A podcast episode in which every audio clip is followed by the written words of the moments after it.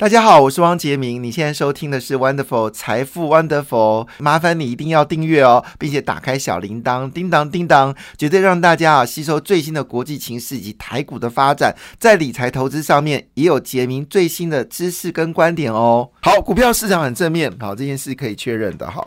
嗯。今天早上会不会觉得有忧郁的心理三啊？抱歉了，新闻棒情商还是要轻松哦。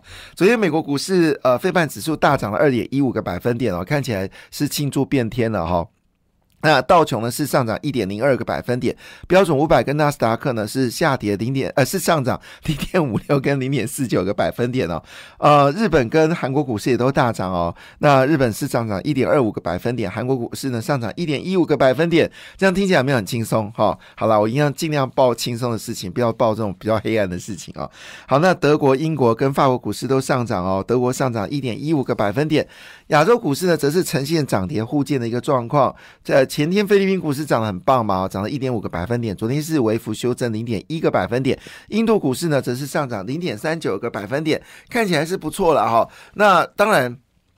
主要的因素是还是一件事，就是美国的升息会趋缓，才是造成全球股市上涨的一个主要原因。所以美国殖率呢已经持续下滑，美元持续疲软了，这也造成了美国股市上涨，全球股市也跟着走高。哈，那当然已经几乎是确定了，共和党一定会赢众议院多数其次。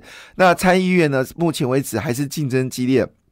那如果共和党控制了众议院跟参议院的话呢，那对于呃。有市场认为啊，共和党是对股票市场是比较有利的哈，所以有利于股债市场。那所以换个角度来说，对于呃股市的后市呢会比较好。另外呢，就是中国对德国半导体的投资面临更高的障碍啊。德国的经济部长 Robert Habeck 他就说一句话说，对于德国晶片商呢 Elmos 旗下车用晶片出售给中资企业来说呢，确定已经告吹了哈。那这是对中国来说是有越来越多的一些。嗯，管控哦。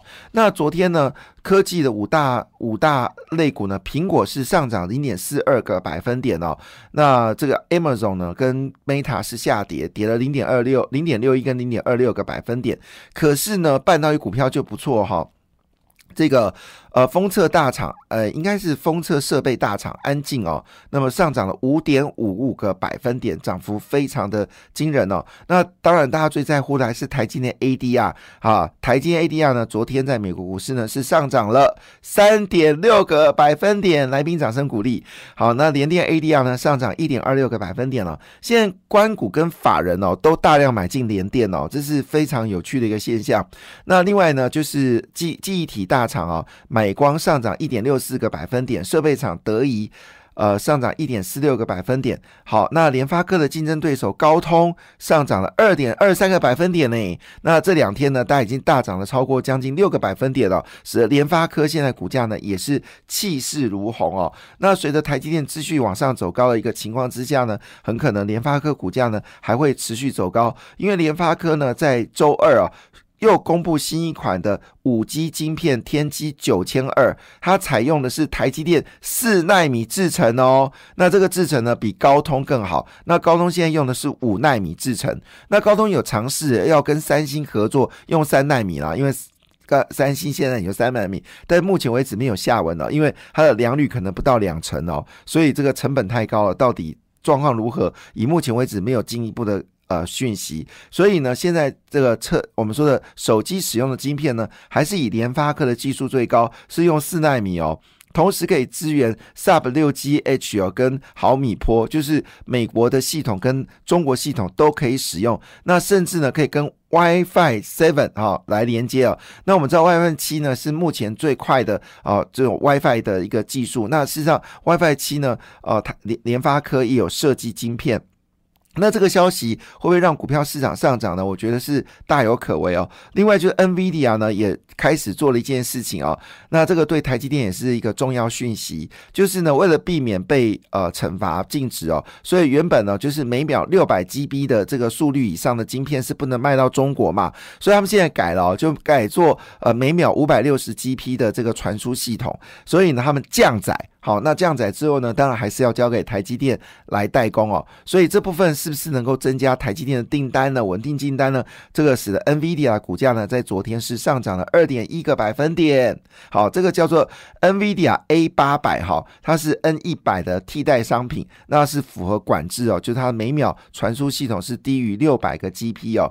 好了，所以这些事情是不是不错呢？好，那再如果我们再加一个信，再加一个讯息好了哈。就是呢，这个美中小型企业信心指数呢是在九十一点三了哈，那基本上这个数字已经有缓步上扬的一个格局哈。好。那当然回到了就是台股部分哦。那昨天呢，其实伺服器事实上是最近表现蛮不错的公司哦。伟影的股价呢也都持续走高。那昨天呢，伟影是伟创的子公司。那伟影跟伟创呢就畅望整个伺服器哦，认为明年的客户资本支出还是可望增加。那伟影今年的年增率是高达五十二点一五个百分点哦。如果没有记错。呃，今年的第二季应该是增加了百分之八十，所以伺服器的业绩是越来越好，越来越好。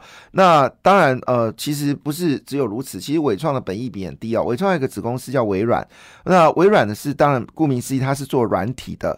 那已经公布业绩哦，十月份合并营收是六点七二亿元，年增率是二十三点二个百分点哦。那累积一到十个月年增率是三十一点二个百分点，那已经超过去年全年的业绩哦。事实上，我们很多的电子业的公司呢，前三季的营收都超过去年全年哦，所以看起来这个似乎伟创要丰收。现在不是只有宏基旗下的小金鸡表现的不错，事实上伟创的伟影跟微软表现也非常好哦。那伟影呢，之前股价曾经逼近到一千块，现在股价很便宜，只有六百块哦，打了六折哈。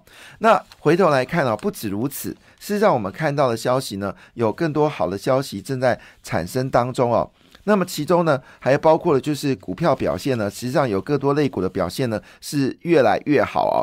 那从昨天的股票来看的话呢，我们有关注到一个情况，什么部分呢？就是有关这个呃，就是昨天呢天域哈是大涨的哈。那为什么天域大涨？其实不是只有天域大涨，也包括了细创、敦阳。好，还有联勇都上涨了，他们都是共同做所谓的驱动 IC 的股票。那我们知道驱动 IC 呢，在今年四月份开始接受逆风，每个月呢都是属于呈现月减的状况。那昨天呢，天域、联勇、细创，还有包括我们说敦阳，股价都是全面大涨哦。这也都是我们说开的第一枪哦，因为他们认为库存的修正呢已经慢慢的到尾声了，所以他们认为说呢，明年业绩呢会稳步的增长。那以天域来，说它本益比现在只有四倍，联勇的本益比大概在五倍，敦阳的本益比也都是非常低哦。它以前的股价都是百元以上，现在。只剩六六字头哦，那有机会往七字头的方向进行，所以会不会跌升的股票有机会大反弹呢？其实昨天很多的股票都是属于跌升反弹的股票。那不止如此哦，其实昨天还包括了像是新兴、南电跟景硕，也都得到投资人的一个买进的一个状况。那我们知道新兴、南电他们其实今年是获利大爆冲啊，都是赚一两个股本，但股价呢都跌到一百元以下，真是太可惜了。那随着公布业绩来来看的时候呢，其实已经开始有看到南电、景硕跟这个呃呃这个呃星星好都开始往上走高。其实他们公布第三季的营收都是持续创新高的哦。那当然主要原因还是因为消费电子似乎有些机会往上走高。那不止如此啊，事实上呢，现在包启基等公司呢也公布了他们的业绩哦。那因为受惠于未来今年是低轨卫星的元年，好那。明这两年呢，五 G 也要转，也开始要扩大的支出。那六 G 呢，也在研发了。所以网通类股呢，又迎接第四季的传统旺季哦。那会不会有呃明明显的上涨，也值得关注哦。这时候呢，合情共呢公布了业绩非常好。那合情共呢，它主要的财报非网通财报非常亮眼哦。那么它现在每股存益呢是二点七二元，提供大家做参考啦。感谢你的收听，也祝福你投资顺利，荷包一定要给它满满哦！请订阅杰明的 Podcast 跟 YouTube 频道《财富 Wonderful》，感谢，谢谢 Lola。